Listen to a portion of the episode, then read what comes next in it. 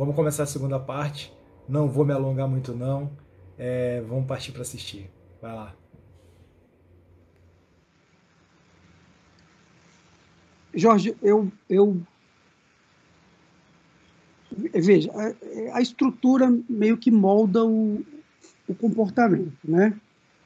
Você, a gente não pode jamais esquecer onde a gente está. A gente está no NB, o, o, aluno da UNB tem lá o seu, o seu perfil sociodemográfico, tudo que a Michele falou, eu concordo em número, gênero e grau, é, o mundo é diverso e, e jamais houve um patamar de igualdade dentro desses contextos. Talvez é, essa frase que ela fala realmente é muito impactante. A linha de chegada é a mesma, mas o ponto de partida, meu amigo, é cada um por si, às vezes Deus contra. É... Eu acho que, que só o fato da gente estar tá ter, tendo essa conversa e esse cuidado que você está tendo nesse nesse remomento, nesse reinício, já demonstra o quanto que você está aberto e disposto a encarar essa, esse problema complexo com um pouco, minimamente com um pouco mais de cuidado, de carinho pelas pessoas que você nem sabe que virão. Isso já é de uma grandeza assim fundamental para mim. A partir daí, eu acho que a gente precisa desenvolver uma relação franca.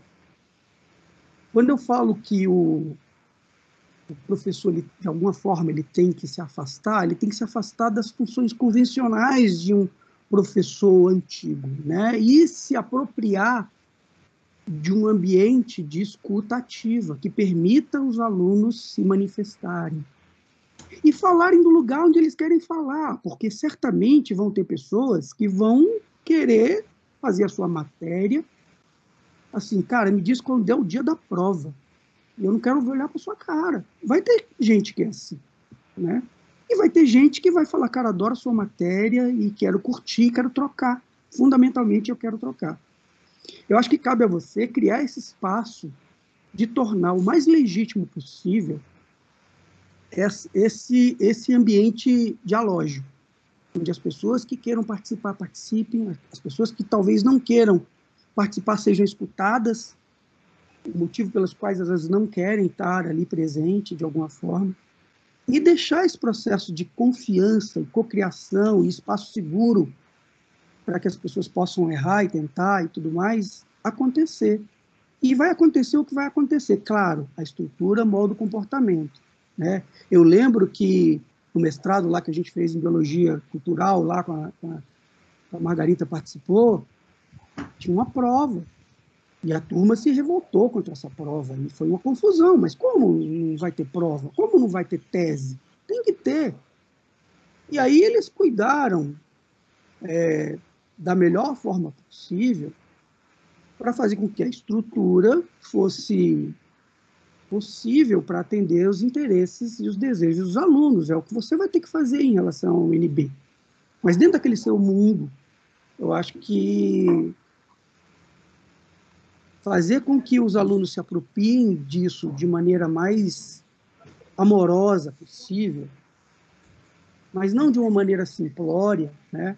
não uma maneira leviana, ah, não, deixa aí, se vira e vamos lá. Não, eu acho que o seu papel é um papel, sem dúvida, de coaching, de cuidar, né? de fazer com que esse espaço seja um espaço propício onde as coisas possam acontecer de maneira legítima, cuidando o máximo possível das, dos isolamentos, das indiferenças, das desigualdades, né?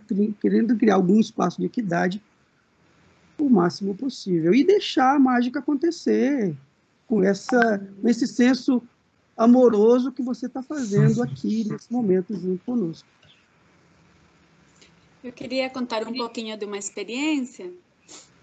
É, é, nossa, essa conversa está sendo incrível. Obrigada, Jorge. muito lindo, muito bom, inesperado. É, bom, eu moro numa comunidade antroposófica e meus filhos participam de uma escola. Minha, meu filho, né, o caçula, porque já Salomé já formou e já saiu. Mas for, participa de uma escola que tem um diferencial enorme, muito conectado com um ensinamento, uma ensinança muito sensível, onde se envolve muito, onde o conhecimento não é dado com, já posto, conhecimento está aqui, ó. Não, ele é criado e desenvolvido. E quando chegou a todo o processo de pandemia e pararam as aulas, em menos de uma semana, na escola que não tem computadores, gente. Ensino médio não tem computador, grau, porque está, se privilegiam outras coisas. Em uma semana, estavam montadas plataformas de ensino à distância, com pesquisas de Google, com tarefas e foi uma resposta muito rápida. Eu nunca esperaria uma resposta tão veloz. Mas o que, que eles fizeram? Eles se apropriaram do que já existia. Tá, tá, tá, tá, tá, e montaram uma coisa muito rápida. E isso gerou muita angústia. Os alunos que não têm uma, uma habitualidade de estar sentados frente a um computador ficaram né? E, e, com tarefas, e, e vieram um volume de tarefas enormes e com entregas em horários meia-noite, termina quando a escola tem todo um tema de que são os horários, não sei o quê. É como se tivéssemos perdido o rumo. Mas a resposta foi imediata. E isso gerou um movimento.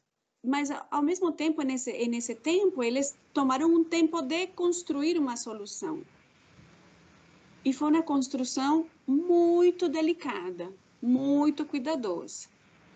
E em, em junho, eles terminaram de construir um novo modelo. Em julho, voltaram para as aulas, chamaram a comunidade escolar e apresentaram um novo modelo. Um novo modelo onde se voltou a incluir a arte, onde teve espaço para essas construções que eles têm do conhecimento, as aulas foram restritas a blocos de uma hora e meia de aula por dia, de manhã, e outra uma hora e meia de aula tarde, porque não se privilegia o espaço digital, porque essa pedagogia tem esses princípios. E eu sei que os jovens hoje, de novo, estão respirando suas aulas, estão conectados. Eu vejo assim no meu filho e nos colegas assim que e a gente mapeia aqui, né, na comunidade houve-se um tempo em que a escola se deixou transformar. A primeira resposta foi voltar a ir para um espaço que para eles é desconhecido de resposta imediata e conteúdo, conteúdo.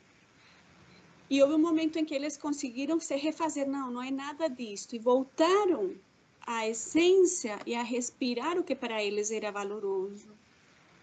E eu sinto que algo parecido a gente precisa fazer. Se você está voltando às aulas agora com seus alunos, eu acho que aqui há uma coisa a ser construída, uma trazer essa escuta, como falava o, o Torquato, né? E co-construir uma solução. Não temos soluções prontas. Não existem. Não é o ensino à distância que rigiu até agora que vai ser replicado e vai dar solução ao novo conhecimento. Essa pode ser a primeira resposta automática, mas não é. Não é aquela que está por vir. E eu acho que você começando as suas aulas, retomando com estas conversações, eu acredito que vai ser uma construção que vai ser vai trazer toda essa sensibilidade e esse cuidado. Mas nós não sabemos qual mundo estamos criando. Não sabemos. E a gente pode reproduzir o conhecido, ir no automático e fazer o que já sabíamos até seis meses atrás, ou se deixar transformar. Tem uma coisa, assim, Gel, que eu escuto na sua, na sua fala, quando você fala assim, que você está querendo cuidar das conexões, sabe? Cuidar da questão de como que a gente vai estar junto, como que vai ter as trocas, o diálogo, né? Eu escuto essa, esse desejo de cuidar disso que é precioso. E a gente faz, faz muitas críticas à educação, principalmente a, ao ensino mais tradicional, uma lógica de pedagógica de controle, né? Mas a gente precisa entender e assim honrar o espaço da escola também. A escola é um patrimônio afetivo. A universidade é um patrimônio afetivo no qual ninguém está podendo ter acesso agora. E assim, eu acho que honrar essa, esse luto, que é a gente não acessar o nosso patrimônio, que é o lugar do encontro. É, muita coisa pode ser produzida no ambiente digital, em termos de tanto de estímulo de conhecimento, que é fazer gatilhos que as pessoas vão pesquisar e vão construir o seu conhecimento, até a entrega do, da informação já formatada, isso é possível fazer mas tem um espaço rico de troca, de mediação entre humanos que acontece no encontro. Assim, esse, esse é o território da escola, que é o território que faz com que a gente, inclusive, tenha passado por todas as estruturas tradicionais, a gente ter sofrido os castigos, as punições, todas as coisas que a gente traz como marca educativa, não apaga o valor que foi a experiência da gente ter sido educado nesse ambiente. Então, assim, na nossa cultura, a, o ensino formal tem um lugar, eu acho que esse patrimônio afetivo ele é importante ser honrado e ser visto nesse espaço de ensino remoto. E aí pensar nessa coisa desse campo do, do diálogo, tanto Margarita e o Torquato colocam, como algo para ser apresentado, porque talvez a gente precise tomar posse desse patrimônio que não era também tão visível. A gente estava tão dentro dele que a gente não via que ele era nosso e que ele era importante. E agora a gente vê assim, nossa, como está fazendo falta? O que, que significa você ficar cinco meses suspenso das suas atividades educativas, com os colegas que você encontrava, com as pessoas. Gente, eles estão numa. Né? A galera que vai escutar esse vídeo, essa conversa, estava em plena formação no exercício de uma profissão. Tem um projeto de vida aí que foi suspenso e não sabe como retomar, o quanto que isso vai impactar a forma de eu ser um bom profissional. Todas essas questões estão postas aí para os estudantes, eu imagino, né? E para as famílias deles e para os educadores que querem né, fazer um bom processo educativo. Só que essas questões, elas em geral são as primeiras que saltam aos olhos, que tem a noção assim, nossa, eu não posso mais seguir o caminho que eu estava seguindo. E tem esse outro campo afetivo que eu acho que a gente precisa resgatar e privilegiar. Eu acho uma, brilhante assim que você tem esse questionamento. E eu acho que parte da, da solução ou do caminho da construção, né, da co-construção, vai partir de você conseguir honrar isso, de você conseguir expor a sua vulnerabilidade, a sua dor, em relação a não poder encontrar os estudantes no mesmo lugar e da mesma forma. De você sozinho não poder garantir que todo mundo vai ter um espaço de troca e de escuta, é, como você conseguiria fazer manejando o grupo dentro da sala de aula. Mas você fala assim, mas isso para mim é muito importante. Eu sei que eu não posso decidir isso, eu sei que não está na minha mão cuidar disso sozinho. Mas isso é, para mim é muito valioso. E como que vocês, vocês podem me ajudar? Para vocês isso também é valioso? Como que a gente constrói junto? Eu acho que é da partilha da dor, assim, de a gente não poder ter acessar, acessar da forma como era, que a gente pode falar assim, nossa, isso é importante para mim. Se isso é importante para mim, como que eu vou cuidar disso? Como que eu vou honrar esse, esse território afetivo que constitui o processo de aprendizagem, que não é só centrado no conhecimento, né? Eu acho muito, muito bonito que você tem essa preocupação. Não tem como, né, mas tem um, a ideia de um caminho, onde a gente pode se ancorar. E aí tem uma questão que eu acho que é muito humana, assim, da nossa biologia, né, do que nos constitui como espécie. Em todo, você pode ver assim, toda vez que a gente tem uma grande catástrofe, algum grande desafio, qual é a tendência dos seres humanos? Se juntar. A gente tem um instinto de sobrevivência que a gente sabe que junto a gente é mais forte. Então, eu acho que está aí, sabe, a, os sinais, gente, os gatilhos para a gente apertar, para a gente voltar a se humanizar na relação, no encontro afetivo digital, né?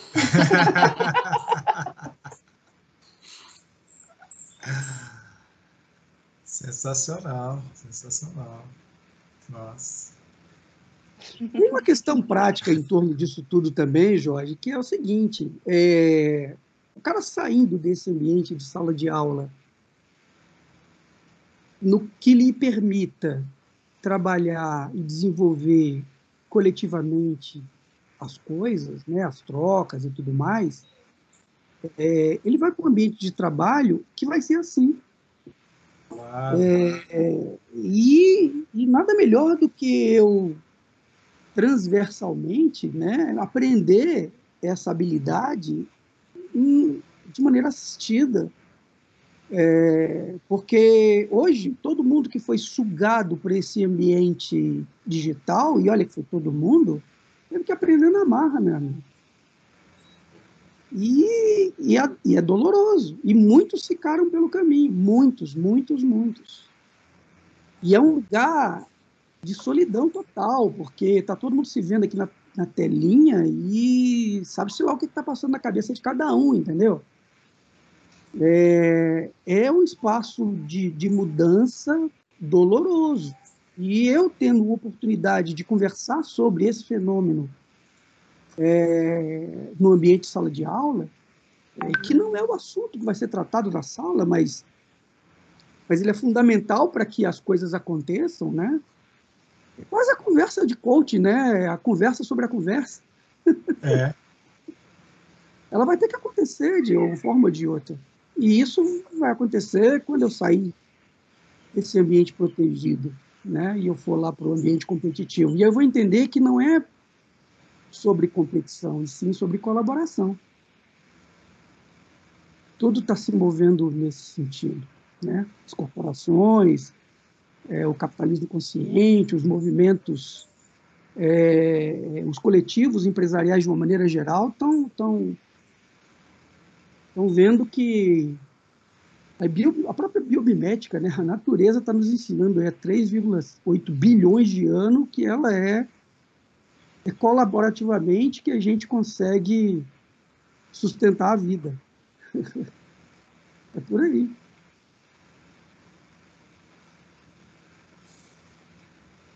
Eu, falo, eu vou falar aqui o que eu venho falando há alguns dias, né, Michele? Michele já me escutou. eu acho que, assim, independente, né, a gente está aqui em, uma, em, um grupo de coaches, né, coaches ontológicos. E eu sinto que o coaching ontológico é uma disciplina que nos preparou exatamente para este momento. Antes dava para entender mais ou menos, mas não descia tanto. a gente tinha que fazer um esforço para. Pra... mas agora é para isto que a gente estava preparado. É para este momento de lidar com a incerteza mesmo, incerteza de aprender, aprender, de se conectar, de se conectar, de lidar com o outro como um diferente, como um legítimo e poder me legitimar também. Então, eu acho que eu sempre, assim, a sensação que eu tenho é que, gente, é a hora. É a, a hora é agora. é o nosso momento. A gente atirou no que viu, acertou no que não viu, né? Pois é, a gente tinha teoria, a gente dizia, é, a vida é incerta, mas a gente né, tinha planejamento e tal, agora incerta. é verdade. É, é, é concreto que é incerta, né? Fala, Torquato. Estou falando, Maturana nunca teve tão presente nas nossas vidas. Impressionante. E isso é lindo, né? De poder reconhecer que temos sim uma, uma inquietude. Não é por não é por qualquer, não é por acaso, George, que você está trazendo esta conversação. Você se preparou para esta conversação. E este é o momento de levar isto para uma educação formal. Chegou a hora. Porque até então, a gente estava, tipo assim, essa realidade humana estava lá fora. Aqui a gente está estudando e se preparando, sei lá, desenvolvendo na carreira. Ah, agora a realidade humana está aqui, gritante. E temos a oportunidade de, de olhar para isso. Que é o que faz sentido, né? Então, o Torquato nas organizações, a Michelle na escola, eu nos processos com pessoas também, cada quem, cada um nos seus contextos, mas é um, um momento muito importante também de da gente é reconhecer a nossa, a nossa. Eu acho que a Margarida traz uma Isso. fala fantástica, porque veja, eu tenho 16 anos de, de, de vida de empresário. E certamente, de uns seis anos para cá, a gente resolveu se reinventar completamente a forma como que a gente oferece consultoria. E, e, é doloroso. Quer dizer, de uma forma é libertador você poder jogar aquele bando de, de fórmula pronta fora né, e tocar fogo numa piscina e chegar para o empresário e falar: cara, e aí, o que, que a gente faz? Qual é a dor? Né? É, é, e é meio teoria pura, né, velho? Assim, você tem que fazer um download de um monte de coisa, chegar lá no seu ponto, encontrar alguma coisa e cocriar. E, e não tem saída, entendeu? E, e o lugar é um lugar solitário. É um lugar onde as pessoas precisam. Cara, é um momento ímpar para cada aluno olhar para si mesmo, olhar para o curso que está fazendo, enfrentar cada cadeira e falar, cara, para que isso me serve? E em que é, e, e, e, como, de alguma forma, eu posso fazer com que isso seja significativo para mim e para a pessoa que está do meu lado. Sabe? Para o meu lado, olhando aqui para o meu lado. Como pode ser significativo para mim? Ou, de fato, é o canudo que eu estou atrás, entendeu? Porque esse canudo não serve para nada. Todo mundo sabe. Né? Todo mundo, todo mundo aqui é adulto, sabe que não serve para porra nenhuma. Não fala isso, Zé. corta, corta! Edita! não, não é isso aí, vamos lá. Faz parte dos ritos, né? Os Faz ritos parte. fazem parte. Mas é isso mesmo. Fazem parte. Isso mesmo. Tá, tá sem microfone. Tá Caiu teu microfone. Torquato, não se desculpa mais você. Estou falando, mais uma conversa com a Margarita, com a Michelle, uma aula com o George vale demais. que legal, né? Que delícia. Mas, gente, o Torquato, o Torquato faz uma provocação que eu acho super pertinente. Porque, assim, o, o certificado, o diploma pelo diploma, ele realmente não serve pouco depois que você sai da, da universidade. Porque não é o diploma que vai fazer seu trabalho, não é o diploma que vai se relacionar, que vai te abrir os caminhos, né? É o que você levou da experiência pelo qual, quando você atravessou a universidade, quando você foi atravessando a vida, né?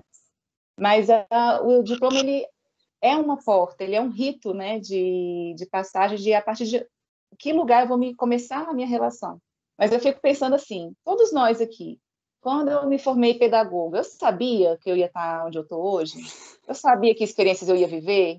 e como cada uma delas ia me constituindo, assim, eu consigo olhar para trás e pensar assim, desde a minha primeira experiência na alfabetização de jovens e adultos, dentro ainda da, do trabalho de pesquisa e extensão na universidade, o quanto que isso hoje ainda está na minha ação na vida, não só pedagógica.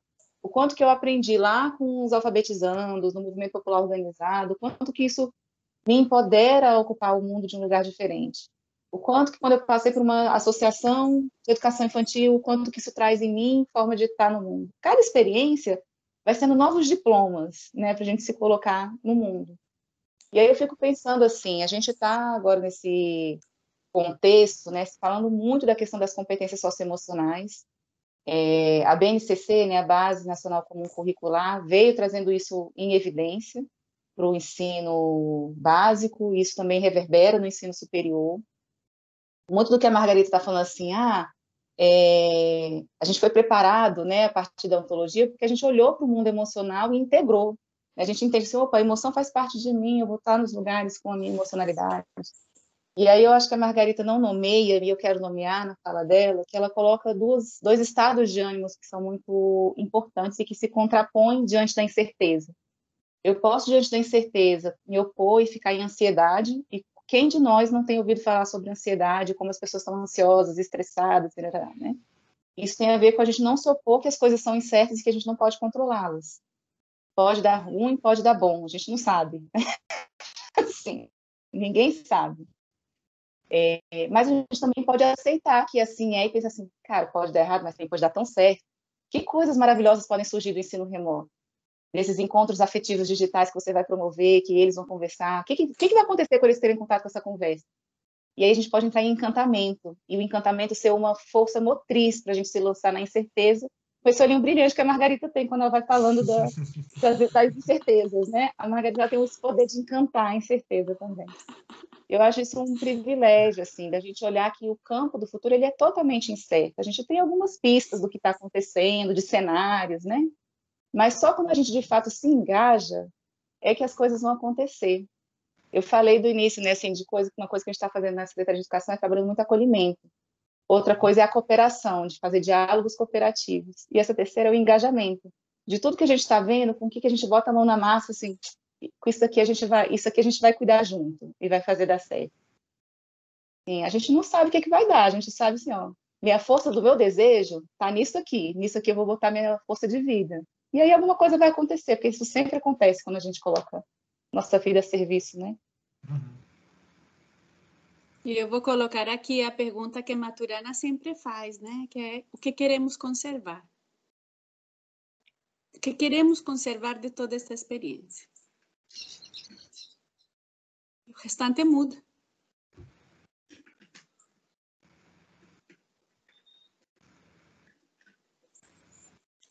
Tá bom. Margarida, você fez a pergunta, posso contar assim minha conversa privada aqui para vocês? Hum. Me veio a ponte que iniciou nossa conversa.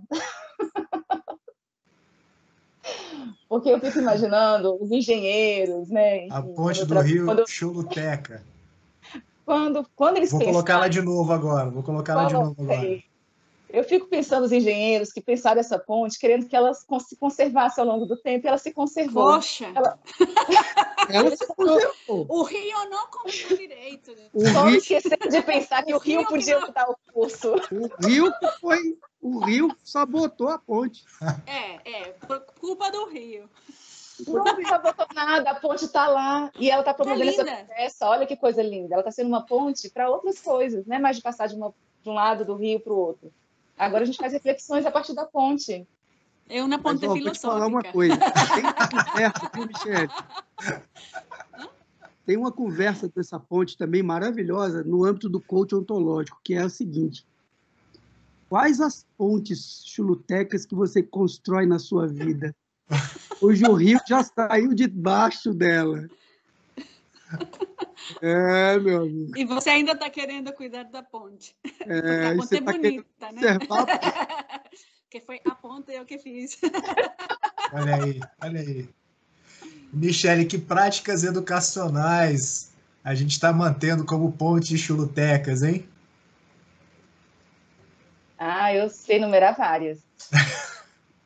Eu acho assim, o, o ensino centrado na informação, o, o professor no centro do conhecimento e não a interação com, dos estudantes com o que é o interesse, a curiosidade, a curiosidade epistemológica não ser o centro da relação de ensino-aprendizagem, eu acho que passou da hora, né, da gente resgatar isso. todos os processos de métrica, é, enfim, das estrelinhas, da nota 10, do MS, do SS.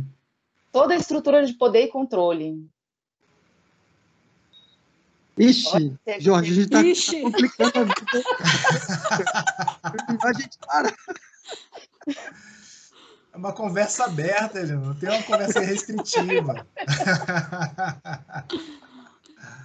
Mas, é, eu fico querendo, assim, ficar com a pergunta da Margarita, sabe? Ah. Mais que a gente pensar que práticas a gente está conservando, assim, né? Que pontes a gente tem na educação e que não fazem mais sentido. Pensar o que sim faz sentido.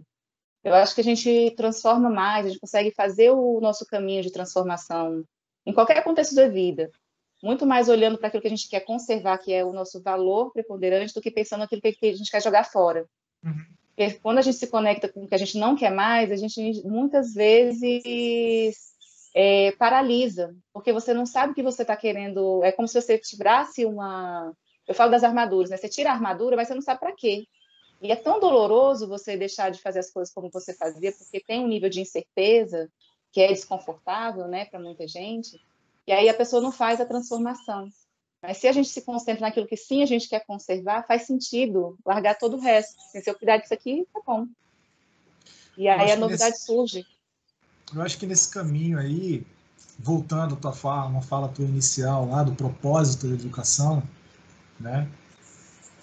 É, se manter olhando para o propósito, né? E não para o que faz a gente chegar naquele propósito, Sim. né? Porque muitas dessas coisas que a gente faz já não servem mais, né? Mas se o propósito ainda continua sendo o propósito, né? A gente precisa buscar outras coisas para que ele seja mantido, né? Para que a gente consiga, consiga alcançar ele. né? A gente consegue soltar as estratégias, né? Porque, por exemplo, quando o Torquato está falando da- das notas, das provas e tal, ela era uma estratégia para verificar se a aprendizagem está acontecendo. Aí ela se torna o centro da relação e não, enfim, o que ela era para ser anteriormente, né? E o que, que você quer? Que a pessoa aprenda. E aí, por algum, motivo, por algum motivo, algum momento, achou que seria a prova que ia provar isso. Mas uhum. o que eu uhum. preciso enquanto educador é só saber assim, como é que tá? Você está aprendendo? Esse conhecimento está te ajudando a, sei lá, ir para onde você quer ir na vida? Eu posso perguntar para a pessoa e ela pode me dizer também, né? A gente pode mudar as estratégias, não precisa ficar fixo nela são reflexões que a gente precisa ter e mudar a ação, né? Não só por parte dos, dos professores, mas por parte dos alunos também. E num contexto maior, é, pensar o ensino como um todo, né? O processo de ensino-aprendizagem. Que tipo de, de, de, de relações estão sendo construídas, aí, que tipo de processo está sendo privilegiado nesse contexto. George, e isso que você fala é bem importante, porque o que se está redimensionando não é a relação professor-aluno, mas também as expectativas dos alunos. A gente também, como aluno, está redimensionando, está ressignificando essa relação, né? E nisso que a Michelle em algum momento falava, o professor como detentor do conhecimento nesse espaço hierárquico e de dominação, né? E agora, a, os alunos também precisamos começar a soltar e dizer, bom, como eu posso fazer parte deste espaço, co-construindo, me fazendo responsável pelo, pelo conhecimento e, pela, e pelo meu processo de aprendizagem, de levando para todas as dimensões. Uhum. Então, surge, sim, um, um espaço de também de uma um aprendizado, de aprender a aprender, né? Uma reformulação novamente. Então, isso perpassa todas as relações, tanto né, de relações de ensino como a relação própria com o aprender e o conhecer, né? Uhum. Muito lindo. Eu acho, gente, eu sei que tudo está muito desafiador e que este momento nos coloca em um espaço de muita vulnerabilidade, mas a minha sensação é que essa vulnerabilidade é exatamente o pulinho do gato que estávamos precisando culturalmente, socialmente, em tantas dimensões do viver. Uhum. E acho que temos muito para para desvendar, para que emerja, né? Esse futuro que a gente não sabe que futuro é. E, e é uma oportunidade gigantesca. Eu sinto assim, né? Pode seguir. Mas olha, que conversa deliciosa. Nossa, George, obrigada, que convite. Nossa, eu que agradeço. Pô, eu tô aqui. É... Vou, vou, ver, vou ver essa, essa gravação mais umas dez vezes aqui para ir pegando os pedacinhos e refletindo e, e construindo. Foi, foi muito muito rico, assim, muito muito bom. E aí é claro que é, a minha expectativa do, a partir do convite, né, é, de estar com vocês era de ter uma conversa deliciosa, assim, né? Faz muito tempo que a gente não se vê, enfim, Nossa. que não se fala, mas é, não tinha, na hora que eu pensei no, nos temas e, da, do, do, do, do, que tinha que ser conversado, falei, ah, deixa eu pegar esses aqui que... A Michelle ainda entrou num lapso temporal ali de tecnologia, que ela me deu o gato e resolveu aparecer só hoje, né? Tipo, meia hora antes da conversa. Mas e tudo bem, é, apareceu. Hoje, né? Mas, pô, sensacional, gente. Agradeço demais, muito mesmo. É, tenho certeza que quem puder é, ter acesso a essa conversa, acho que vai ter muita coisa para refletir, para aprender, enfim, para acrescentar, não só nessas relações de ensino-aprendizagem, olhando para o contexto remoto, mas para vários outros âmbitos da vida. Agradeço muito vocês. Maravilha. Eu agradeço demais também, e deixo assim, deixa o convite para quem estiver assistindo, né, e curtir essas reflexões. acho que a gente trouxe muita coisa de campos teóricos que são acessíveis, né? Então, e tá todo mundo aí com na sua virtualidade, no seu mundo, né, com a possibilidade de embarcar e estudar um pouquinho sobre a biologia cultural, teoria U, pedagogia da cooperação. Então, são coisas que servem para a vida. Coaching né? ontológico, né? Muita. É isso aí. Obrigada, muito gente. Foi um prazer, prazer Valeu. imenso dialogar. Torquato, muito bom te ver de novo. Há tanto pois tempo. É. Pois é. Fico feliz também de, de, de, com o convite e obrigado. Muito bom estar com a Margarita, com a Michele, contigo, Jorge. E estou à disposição. Oh, acabou. É isso, gente. É... Nossa, muita coisa para refletir, muita coisa para pensar. É... Parcerias para fazer junto com os alunos, reflexões para fazer junto com os alunos também. É... Espero que a gente vá conseguindo construir essas reflexões conjuntamente, colaborativamente e que durante o semestre a gente consiga fazer esse trabalho de parceria, a gente vá aprendendo juntos de verdade, tá bom? Valeu, até o próximo. Tchau, tchau.